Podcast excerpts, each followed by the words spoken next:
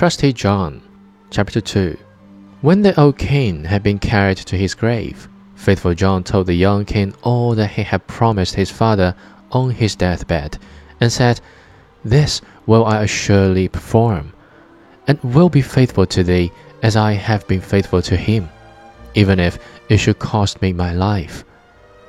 When the murmuring was over, faithful John said to him, it is now time that thou shouldst see thine inheritance.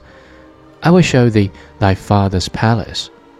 Then he took him about everywhere, up and down, and let him see all the riches and the magnificent apartments. Only there was one room which he did not open, that in which hung the dangerous picture. The picture was, however, so placed that when the door was opened, you looked straight on it, and it was so admirably painted that it seemed to breathe and live. And there was nothing more charming or more beautiful in the whole world. The young king, however, plainly remarked that faithful John always walked past this one door, and said, Why dost thou never open this one for me? There is something within it, he replied which would terrify thee. But the king answered, I have seen all the palace, and I will know what is in this room also.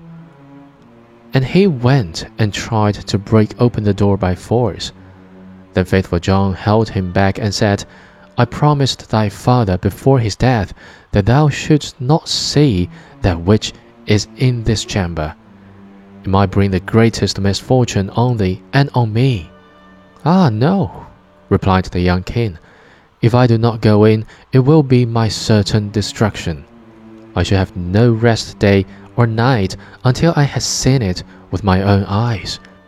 I shall not leave the place now until thou hast unlocked the door.